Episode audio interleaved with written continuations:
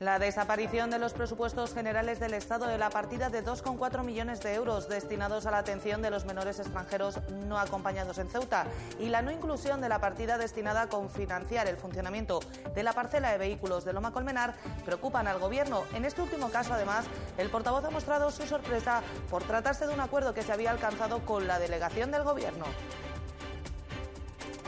Me sorpresa francamente, eh, nos ha sorprendido. Nos ha sorprendido porque esto es un acuerdo con la delegación de gobierno. Es más, se nos dio la total y absoluta garantía y seguridad de que el gobierno central, por la vía que fuera, es, lo mismo, se haría cargo del 50% de la, del coste de la parcela y por tanto lo que nos haya sorprendido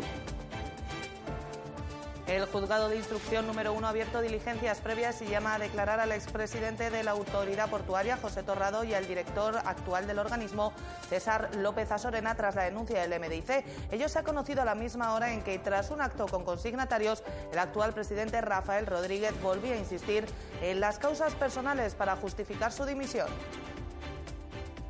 Bueno, pues ya lo digo, son mm, temas estrictamente personales. Usted es muy joven, y los que, pero los que ya tenemos una cierta edad podemos tener unos temas personales mucho más eh, agravados que un joven.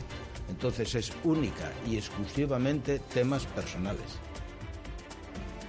y el exdiputado socialista Eduardo Madina ha recibido esta tarde el premio María Miaja, otorgado por Buscome y Mujeres Progresistas, un premio por su defensa del feminismo horas después de que Juan Manuel Moreno se haya convertido en presidente de la Junta de Andalucía. Sobre el controvertido acuerdo entre PP, Ciudadanos y Vox, ha hablado el que fuera aspirante a la Secretaría General del PSOE en 2014. Legítima, han empezado a gobernar con un partido que es una grave amenaza a la democracia española y van a hacer que la gobernabilidad de Andalucía, sus presupuestos, sus leyes, los derechos de 8 millones y medio de personas dependan de un señor que viene contra esos derechos y esas libertades. Y lo van a tener que corregir día a día, en cada pleno, en cada votación, en cada presupuesto, en cada ley. Irán demostrando, e irán comprobando sobre todo, en manos de quien se han puesto, que me preocupa poco, me preocupa más en manos de quien han puesto a 8 millones y medio de personas.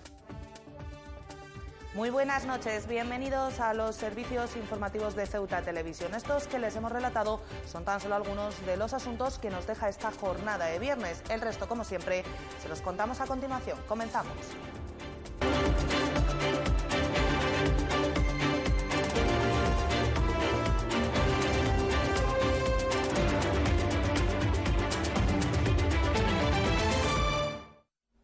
Y lo hacemos contándoles que el Gobierno de España ha dado luz verde para modernizar la frontera de Ceuta. Entre las medidas adoptadas por el Ejecutivo Central se encuentra la eliminación de las concertinas, la incorporación de programas de reconocimiento facial o la mejora de los circuitos cerrados tanto en el Tarajal como en el paso melillense de Beniensar.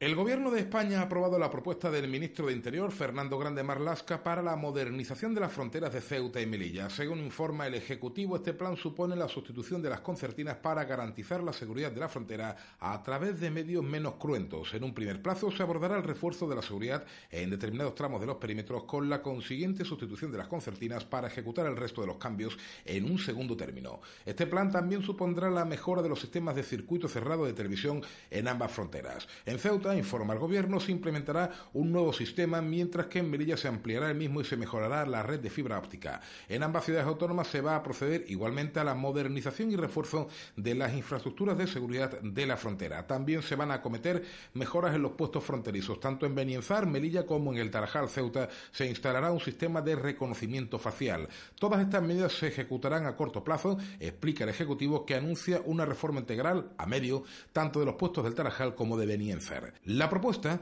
una de las grandes apuestas del ministro de Interior, Fernando Grande Marlasca, subraya el Ejecutivo, tendrá un coste de 32.719.236 euros, susceptible de ser cofinanciado hasta el 75% de su importe con fondos europeos a través del Fondo de Seguridad Interior o del Fondo de Asilo, Migración e Integración y se realiza en coordinación con las autoridades de Marruecos.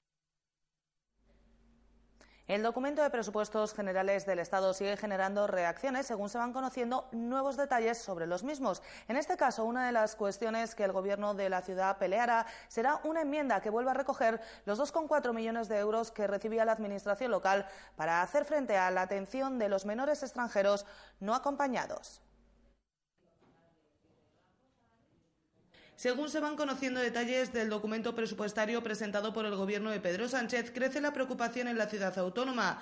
Uno de los últimos detalles en desvelarse ha sido la eliminación de la partida de 2,4 millones de euros para menores extranjeros no acompañados.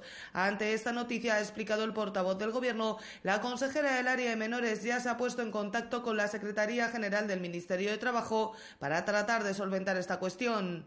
Eh, en cuanto a la partida de los MENAS sí que nos preocupa. Nos preocupa porque eh, saben ustedes que habitualmente esta partida contemplaba un importe de 2.400.000 euros eh, que ha desaparecido.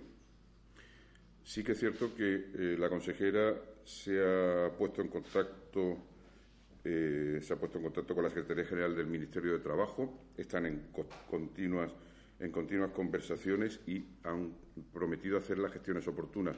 Y es que ha explicado el portavoz del Gobierno, a la ciudad no le satisface la explicación de que la partida destinada a menores extranjeros no acompañados en Ceuta saldrá de los 30 millones de euros previstos para todo el Estado. De hecho, ha insistido, la Administración local esperaba que la partida de 2,4 millones se suplementara con lo que le correspondería a Ceuta de esos 30 millones. Con la afirmación de que este importe podría estar incluido en la partida de 30 millones de euros que a nivel nacional se va a destinar para todas las autonomías.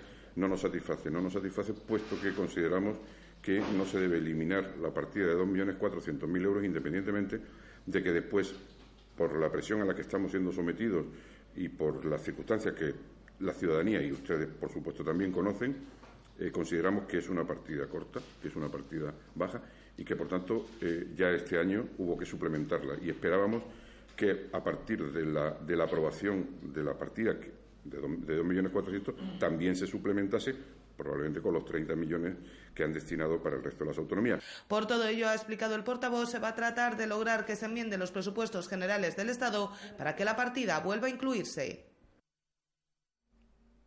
Otra de las partidas que no se ha incluido en los presupuestos generales del Estado, a pesar de existir un acuerdo entre la ciudad y la delegación del Gobierno, ha sido la relativa al embolsamiento de vehículos de Loma Colmenar. El portavoz del Ejecutivo ha mostrado su sorpresa, ya que desde delegación se dio absoluta garantía y seguridad de que se compartirían los gastos. Otra de las partidas que el Gobierno de la ciudad echa de menos en el documento presupuestario es la relativa al embolsamiento de vehículos de Loma Colmenar, cuyo mantenimiento tiene un coste de un millón de euros que en principio iban a compartir la Administración local y la central. El portavoz del Ejecutivo ha explicado que si la ciudad no solicitó por escrito esta medida fue porque durante las conversaciones mantenidas con la delegación del Gobierno se había alcanzado un acuerdo al respecto, por lo que no se consideró necesario. Eh, no consideramos necesario. Eh, mm, documentarlo ni solicitarlo por escrito, puesto que es una infraestructura que le da servicio, no olvidemos, mayoritariamente, por no decir totalmente, a la frontera, que es una, infraestructura dependiente exclusivamente del Gobierno central. Pues bien, el Gobierno de la ciudad soporta la mitad del, del costo, Entendíamos que la delegación de gobierno sabía perfectamente, porque lo hemos hablado en muchísimas reuniones, hasta llegar a la conclusión de que esa era la cifra. No es una cifra que se haya inventado, esa cifra está calculada y documentada. Y la delegación de gobierno la dio por buena como no podía ser de otra forma. Y ese fue el compromiso. Jacob Achuel ha explicado que el hecho de que no aparezca esta partida presupuestaria ha supuesto una sorpresa para el gobierno de la ciudad, especialmente porque se dio absoluta garantía y seguridad de que dichos gastos se compartirían. Le diría sorpresa. O sea, francamente, eh, nos ha sorprendido. Nos ha sorprendido porque esto es un acuerdo con la delegación de gobierno. Es más, se nos dio la total y absoluta garantía y seguridad de que el gobierno central, por la vía que fuera. Es, lo mismo. Se haría cargo del 50% de la, de la, del coste de la parcela y por tanto lo que nos ha sorprendido. Es por ello ha explicado que van a tratar de que el error se solvente, especialmente porque tanto la delegada del Gobierno como su jefe de gabinete saben que tal compromiso se había adquirido. Y no dejamos de hablar de la frontera porque más de 10.600 personas han transitado con mercancía entre Ceuta y Marruecos durante la semana que concluye. El día de mayor afluencia de porteadores fue este jueves cuando cruzaron la frontera un total de 2.951 hombres, mientras que el día en que menos personas se dedicaron a esta labor fue el lunes, cuando portearon 2.432 mujeres. Tal y como es habitual, este jueves terminaba la semana hábil para el porteo con el paso de un total de 2.951 hombres entre ambos países. Se convertía de este modo en el día de mayor afluencia de personas para el tránsito de mercancías de una semana en la que más de 10.600 personas se han dedicado a estas labores entre Ceuta y Marruecos. En el resumen de la semana, los días destinados al porteo por parte de los hombres se han saldado con cifras más elevadas en ambos casos, 2.790 el martes y 2.951 el jueves, que los días en que son las mujeres las que se encargan de esta labor, quedándose en 2.432 el lunes y 2.433 el martes. Los momentos más complicados en el entorno fronterizo se vivían en la jornada del lunes, cuando la acumulación de cerca de 300 personas que pretendían cruzar con pequeños bultos en las inmediaciones del Tarajal 1, el destinado al tránsito de viajeros, obligaba a ralentizar el paso para dar salida poco a poco a estas personas, en su mayoría residentes en Ceuta. Todo ello a la espera de que se conozca el calendario definitivo de días hábiles para el porteo hasta el mes de mayo tras el encuentro mantenido entre las autoridades españolas y marroquíes. Un calendario que las autoridades españolas creen que podría conocerse el próximo martes y que pretende dejar claro qué días se podrá portear y evitar situaciones de tensión en ambos lados de la frontera. El número de entradas de migrantes en la primera quincena del año bajó en Ceuta con respecto al mismo periodo de 2018. Son datos ofrecidos por el Ministerio de Interior en claro contraste con lo ocurrido en el resto del territorio nacional, en el que se produce un aumento del 197% en comparación con los 15 primeros días del pasado año. Las entradas de inmigrantes irregulares en Ceuta han bajado en comparación con el pasado año. Según los datos difundidos por el Ministerio de Interior, en nuestra ciudad entraron por vía marítima 20 personas por las 21 de 2018 y 14 por vía terrestre, frente a las 37 que lo hicieron entre el 1 y el 15 de enero de 2018. Esto en términos absolutos, los porcentajes arrojan un descenso del 1 y del 35,1% respectivamente. Por vía marítima Ceuta llegaron dos embarcaciones en lo que va de año. Junto a Melilla, en la única región española donde bajan las estadísticas, puesto que el incremento es del 197% en total durante la primera quincena de 2019 en todo el país. Las costas peninsulares y Baleares han registrado un aumento del 168,2%, mientras que Canarias recibió un 100% más de inmigrantes que en el arranque del pasado año. En total, llegaron a nuestro país 63 embarcaciones frente a las 37 de 2018. A España llegaron en los primeros 15 días de 2019 un total de 3.128 personas, de las que 2.912, un 93%, lo hicieron a través del mar. Por tierra lo hicieron el 7% restante, haciéndolo la mayoría por la ciudad autónoma de Melilla.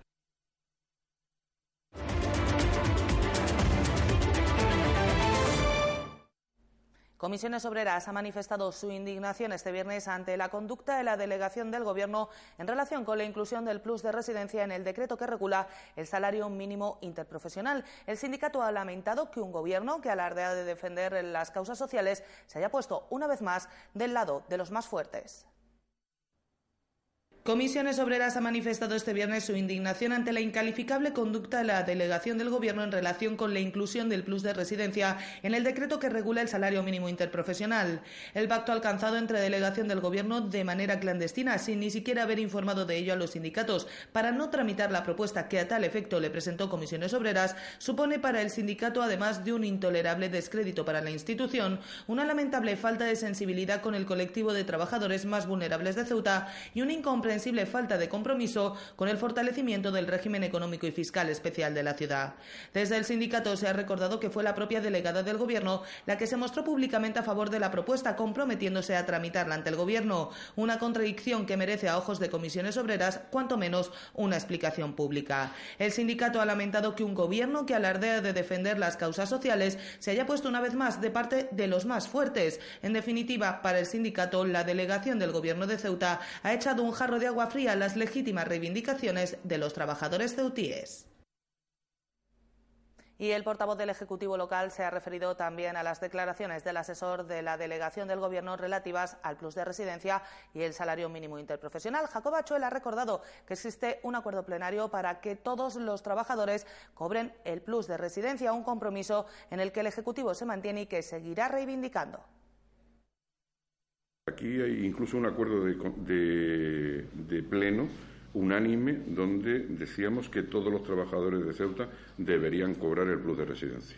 Eso es un acuerdo de pleno y que nosotros votamos a favor, eh, a propuesta de la oposición, votamos a favor y nos mantenemos en ella. Lo que sí es, eh, tenemos que insistir en que ese acuerdo de pleno, y el Gobierno deberá hacer lo necesario para que se lleve a buen fin, sea para todos los trabajadores que trabajen en Ceuta, sean trabajadores de Ceuta o sean trabajadores de fuera de Ceuta que vengan a trabajar aquí por cualquier motivo o con cualquier empresa y el Consejo de Gobierno ha aprobado en su reunión de este, de este, viernes la subvención a la Cámara de Comercio mediante la que el Ejecutivo ha colaborado con esta entidad para el desarrollo de diferentes actos de dinamización comercial durante la pasada campaña navideña y que continuará, ha explicado el portavoz, durante los dos primeros meses de este año. Achuela ha señalado que dicha campaña ha tenido unos resultados brillantes. Dinamización del comercio y fidelización del cliente marroquí. Estos han sido dos de los aspectos que ha destacado el portavoz del Gobierno este viernes de la campaña navideña desarrollada por la Cámara de Comercio. Una campaña que ha explicado ha tenido unos resultados brillantes. Pretendía pues eh, fidelizar al cliente marroquí. Ha hecho diferentes, diferentes actos para dinamizar el comercio eh, y además los resultados, a decir de la ciudadanía y de la propia Cámara de Comercio, han sido brillantes, ha hecho concurso de escaparate, fiestas de apertura de campaña de Navidad, zona de ocio educativo. Estas palabras de Achuel han llegado con motivo del anuncio de que el Consejo de Gobierno ha aprobado este viernes la subvención mediante la que precisamente el Gobierno colabora con la entidad que preside Karim Bulaix para el desarrollo de estas acciones que pretenden apoyar al comercio local, que se mantendrán además durante los dos primeros meses del año en curso. El portavoz, que también ha anunciado que se ha aprobado la subvención que recibe la Confederación de Empresarios, ha explicado que el Gobierno se encuentra muy satisfecho con los resultados obtenidos de y que se haya asegurado que está convencido de que estas ayudas se mantendrán de cara a los próximos ejercicios. Eh, después de los resultados que hemos podido comprobar todos y de lo satisfactorio de la, del ambiente, de las conclusiones, tanto de la Cámara como de la Confederación, pues estamos convencidos de que este tipo de ayudas, subvenciones, se prolongarán en el tiempo, en fin, en sucesivos ejercicios.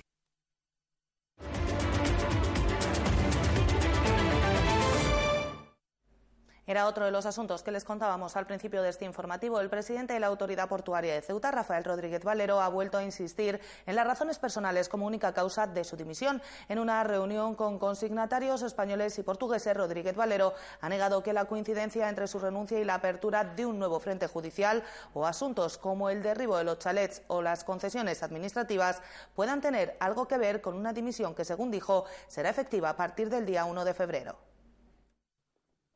Aunque el epígrafe de motivos personales pueda ser tan amplio casi como abarque la imaginación, es a esas dos palabras a las que sigue aludiendo el presidente de la Autoridad Portuaria, Rafael Rodríguez Valero, para justificar su dimisión. Bueno, pues ya lo digo, son mm, temas estrictamente personales. Usted es muy joven, y los pero los que ya tenemos una cierta edad podemos tener unos temas personales mucho más eh, agravados que un joven. Entonces es única y exclusivamente temas personales. Rodríguez ha insistido en que seguirá yendo a trabajar a su despacho hasta el 31 de enero, abandonando su responsabilidad en el puerto al día siguiente y que los proyectos puestos en marcha durante su mandato se activarán con el siguiente presidente. El muelle de cruceros de 340 metros de eslora. La rada que se, en esa rada vamos a poner, se va a crear un, una, un, de, de megayates. Vamos a tratar de llevar el CAS a ese sitio impulsar el, impulsar el, puerto pesquero con la lonja para ver si empezamos a traer al principio algún barco para que descargue y, y luego dragar aquí en el muelle de Poniente para que vengan eh, búnker y buques de más tonelaje. Son proyectos muy interesantes que, hemos, que estamos en ellos, que aunque yo me marche van a seguir. Un presidente de cuyo nombre no tiene noticias explica a Rodríguez Valero que volvió a insistir en el honor que para él ha supuesto presidir el puerto de Ceuta. La primera vez que vine aquí, que ustedes me entrevistaron, me dijeron, y dije yo, yo no soy nadie si no tengo un buen equipo. Y esto es un equipo, y aunque yo marche, vendrá otro señor que lo hará mejor que yo, porque el futuro siempre es mejor Por lo tanto, esto es así simplemente lo que hay. Son por motivos personales. Y estoy muy agradecido, tengo también que reconocerlo a todos ustedes. Las declaraciones de Rafael Rodríguez se producen tras un encuentro con consignatarios hispano-portugueses que en esta ocasión han elegido Ceuta para celebrar su encuentro con algo en el horizonte. El Consejo de Ministros aprobará el próximo mes de febrero la ley de consignatarios que dará mayor seguridad al sector, según cuenta Julio Carrasco, presidente de la entidad FASCOP y de la Asociación Ibérica de Consignatarios. Este Real Decreto nos pone realmente donde tenemos que estar. Establece las eh, obligaciones, los derechos y las obligaciones del consignatario y, yo creo que eso es bueno para el funcionamiento del sector. Eso en su momento, pues lo que hará será, eh, creo yo, eh, mejorar la calidad del servicio que se da, eh, que las empresas y los, la gente que presta ese servicio tenga un respaldo y unas que tengan que cumplir unas obligaciones. El acto acabó con una entrega de metopas en las que Rodríguez Valero se convirtió, por cierto, en la primera persona en recibir una aleatoria de la recién constituida asociación. Pues precisamente el juzgado de instrucción número uno de la ciudad ha citado a declarar al expresidente de la autoridad portuaria, José Torrado, y el director del mismo organismo, César López Azorena, tras la denuncia presentada por MDC respecto a la realización de obras en los chalets del puerto. La toma de declaraciones, según el partido, comenzará en próximos días. El expresidente de la autoridad portuaria y el actual director de dicho organismo, José Torrado, hicieron tras asumir el cargo a final de mayo. Rodríguez ha profundizado de instrucción número uno tras admitirse a trámite la denuncia del Movimiento por la Dignidad y Ciudadanía sobre obras en los chalés propiedad del puerto en que ambos residen. Según informa el Partido Localista en un comunicado, pudieran existir indicios de delitos de prevaricación, administración desleal y malversación de caudales públicos, puesto que, por un lado, es la misma empresa quien ejecuta todos los trabajos a pesar de superar el límite legal establecido para los contratos menores de 50.000 euros y porque estamos hablando de la construcción de un nuevo chalet cuyo importe de 155.075,65 euros excede considerablemente la cantidad fijada en la ley para los contratos menores. Por ello, el Movimiento por la Dignidad y la ciudadanía se personó en el juzgado de guardia para denunciar los hechos, confirmando el partido la apertura de diligencias previas. Precisamente el derribo de estos chalés para la asociación posterior de la ciudad y la construcción de un vial que comunique Puertas del Campo con Cañero de Datos es uno de los proyectos que deja sobre la mesa él a un presidente de la autoridad portuaria, Rafael Rodríguez Valero. Y cambiamos de asunto porque el que fuera secretario general del Grupo Socialista en el Congreso y aspirante a liderar el PSOE en 2014, Eduardo Madina, ha recibido en la tarde de este viernes el premio María Miaja, otorgado por entidades como Mujeres Progresistas o Búscome. Previamente a la entrega del galardón, Madina ha defendido el feminismo como una de las esencias de la democracia. Estuvo a punto de ser secretario general de su partido en 2014, perdiendo las primarias frente a Pedro Sánchez, y renunció a su escaño pocos meses después de que el actual presidente volviera a ocupar el despacho principal de Ferraz. Pero Eduardo Madina, Bilbao 1976, nunca ha dejado de concitar cierta expectación ante cada palabra, gesto, comentario en tertulia o columna de opinión.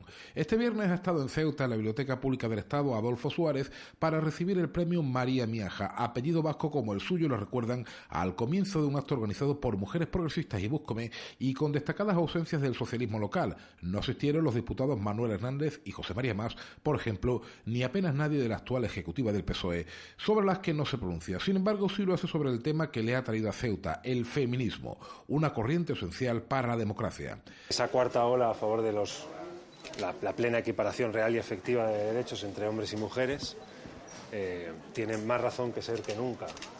Yo creo que todas las esperanzas de los sistemas democráticos hoy están en la capacidad que el feminismo tiene de parar esta grave amenaza a la democracia que son las fuerzas nacionalpopulistas de extrema derecha. Y además tienen razón en lo que reivindican, que es la igualdad plena real y efectiva de derechos, obligaciones y libertades de las mujeres con respecto a los hombres. Madina recoge el premio horas después de que Juan Manuel Moreno Bonilla se convierta en presidente andaluz tras el acuerdo entre PP, Ciudadanos y Vox. Que el gobierno de Andalucía esté, dice él, en manos de Vox no le preocupa, si le inquieta el destino de 8 millones y medio de personas. Legítima, han empezado a gobernar con un partido que es una grave amenaza a la democracia española y van a hacer que la gobernabilidad de Andalucía, sus presupuestos, sus leyes, los derechos de ocho millones y medio de personas dependan de un señor que viene contra esos derechos. y esas libertades. Y lo van a tener que corregir día a día, en cada pleno, en cada votación, en cada presupuesto, en cada ley. Irán demostrando e irán comprobando, sobre todo, en manos de quien se han puesto, que me preocupa poco, me preocupa más en manos de quien han puesto a ocho millones y medio de personas. El militante socialista no se siente capaz de responder en cuestión de segundos una pregunta sobre la que dice hay hasta tesis doctorales. ¿Por qué la gente vota a partidos de la denominada extrema derecha? ¿Qué resorte mueve a ciudadanos de confines tan distintos a optar por opciones como Bolsonaro, Le Pen, Salvini, Trump o Vox? Lo que está pasando es una reacción a los desajustes de esto que denominamos la globalización, que produce procesos similares pero distintos. No creo que tenga nada que ver lo que ha pasado en Andalucía con, con, lo que ha pasado en Brasil. No creo que tenga mucho que ver Le Pen con Bolsonaro. Mantienen matrices, las denominamos extrema derecha, pero en realidades sociológicas, países, circunstancias económicas, políticas, institucionales muy distintas. ¿no?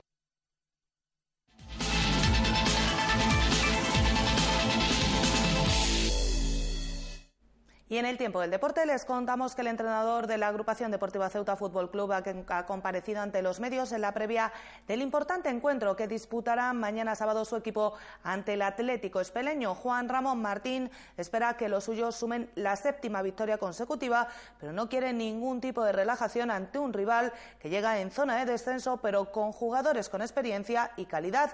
Además, el ecijano ha aprovechado la rueda de prensa para elogiar a Miguel García, nuevo jugador del Ceuta. La agrupación deportiva Ceuta Fútbol Club afronta este sábado la vigésimo quinta jornada del grupo décimo de tercera división ante el Atlético Espeleño. Los caballas esperan sumar la séptima victoria consecutiva ante un rival que llega en zona de descenso, pero que la pasada jornada goleó al Conil por 4-1. Los caballas esperan sumar la victoria ante un rival en teoría asequible y acercarse al primer puesto de la clasificación. Bueno, pues Ahí están las estadísticas, ¿no? Vamos a intentar pues seguir agrandándola y, sumar tres puntos importantes para nosotros, ¿no? Primero porque yo creo que estamos en una buena dinámica eh, y sería importante seguir en ella, ¿no? Y segundo porque hay muchos enfrentamientos directos en la parte de arriba y, y podemos seguir pues aventajando a los, a los de atrás y recortando a los que nos anteceden. Para Juan Ramón Martín el encuentro no será nada fácil y avisa de la calidad individual del conjunto de la provincia de Córdoba. Pues que ni mucho menos, que esto es tercera división, todos los rivales son complicados y difíciles y todos los equipos pues tienen jugadores individualmente de categoría, ¿no? Eh, sin ir más lejos el Espeleño yo creo que tiene muchos jugadores que han estado en superior categoría, muchos de ellos, el caso de Sergio Ortiz, el caso de Fede, el caso de Troyano, el caso de Samu, yo creo que me quedo alguno atrás, pero tienen una, una buena plantilla. Eh, sí es cierto que no han em, empezado bien este año, se han metido en una zona complicada y salir de ahí es difícil, ¿no? Pero bueno, la semana pasada ganaron al 4-1 al Conil y yo creo que, que poco a poco pues están recortando también para salir del descenso, ¿no? Y va a ser un partido complicado y difícil seguro. Tras la marcha de Reina y Chico Díaz, Juan Ramón Martín ha valorado la llegada de los nuevos fichajes, Miguel García y Johnny Martínez. Bueno, pues eh, yo creo que Miguel es un futbolista importante, ¿no? Porque estaba demostrando este año que es uno de los futbolistas importantes de la categoría, uno, un futbolista importante en el Écija y yo creo que ha hecho una gran primera vuelta allí. Eh, de hecho, el año pasado también estuvo en Segunda División B, lleva dos años en Segunda División B y eso quiere decir que es un futbolista que viene a sumar, ¿no? que viene ayudando bastante. Eh, aparte de todo eso, lo, que también es muy importante de Miguel es un futbolista que tiene gol, ¿no? que llega bien de segunda línea, que puede jugar de nueve que puede jugar de media punta, que puede jugar a la izquierda, que puede jugar a la derecha, que de hecho este año ha jugado de 9-9 en el EFIGA también algunos partidos y en sus etapas anteriores en el Zabadell y demás también lo ha hecho de 9, así que bueno, es un, futbolista polivalente y eh, destacaría sobre todo eso de él. De Johnny, pues un futbolista joven, un futbolista que sabemos que tiene mucha calidad, que tiene mucho criterio de juego, que seguro que va a venir a aportarnos bastante, ¿no? Eh, es cierto que son futbolistas jóvenes que también pues tienen que adaptarse al equipo, no, no conoce como Miguel el equipo ni la categoría, pero bueno, yo creo que seguro que nos va a aportar cosas interesantes de aquí a final de temporada. El encuentro ante el Atlético Espeleño este sábado a las seis y media de la tarde en el Alfonso Murube. Pues precisamente la agrupación deportiva Ceuta ha presentado de manera oficial a Miguel García, que llega a la entidad caballa procedente de Lecija Balompié. El mediapunta vivirá su segunda etapa en Ceuta y promete trabajo y profesionalidad tras vivir una dura etapa en el equipo sevillano, donde los impagos y el riesgo de desaparición han sido la tónica durante la primera vuelta de la competición. La agrupación deportiva Ceuta Fútbol Club ha presentado de manera oficial a Miguel García como nuevo jugador caballa. El encargado de darle la bienvenida en esta segunda etapa en el Club Blanco ha sido el presidente de la entidad, Luay Jamido. El motivo de esta rueda de prensa es para, presentaros a nuestro nuevo futbolista, Miguel.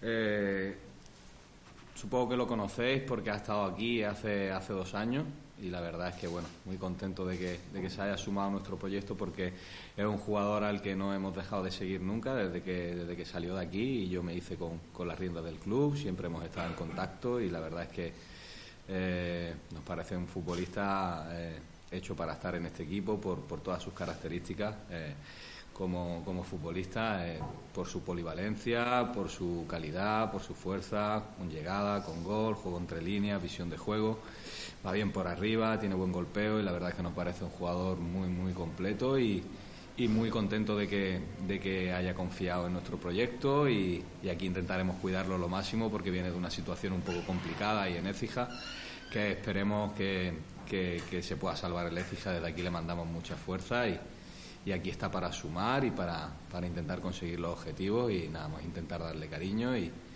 y, que, y que aporte todo lo que pueda para conseguir los objetivos del club. Miguel García llega procedente del Écija Balompié, histórico club que está pasando por una situación crítica en lo económico que podría llevar a la desaparición del equipo. Y las cosas, como imagino que sabréis, pues se complicaron bastante las últimas semanas y, nada, pues yo como tanto yo como muchos compañeros, pues no veíamos futuro, la verdad, porque es verdad que, la situación es muy crítica y, probablemente pues el vaya a desaparecer y, bueno, no nos quedó otra que eso, que, buscar una salida y, bueno, yo en cuanto Luay se puso en contacto conmigo, la verdad que, no tuve muchas dudas ¿no? y, aquí estoy para intentar sumar. Miguel García afronta su segunda etapa en el club y es consciente de que el objetivo es el ascenso. Sí, la verdad que, es un cambio bastante bastante grande y es lo que buscaba, eh, buscaba disfrutar un poco porque es verdad que estos meses pues allí han sido complicados por todo, no por la clasificación solo, sino por, todo lo que rodeaba al club, ¿no? Y, pues vengo dispuesto a eso, a disfrutar y, a intentar pues pelear en lo más alto. Miguel García entrará en la convocatoria mañana ante el Atlético Espeleño y podría tener los primeros minutos como jugador blanco en esta segunda etapa en el club.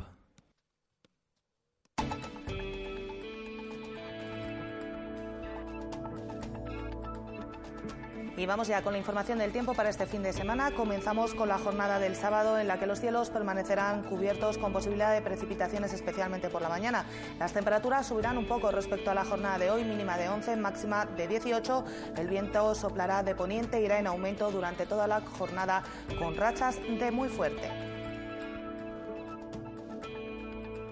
El panorama cambia para la jornada del domingo. Los cielos permanecerán cubiertos, eso sí, se espera que haya precipitaciones durante gran parte de la jornada.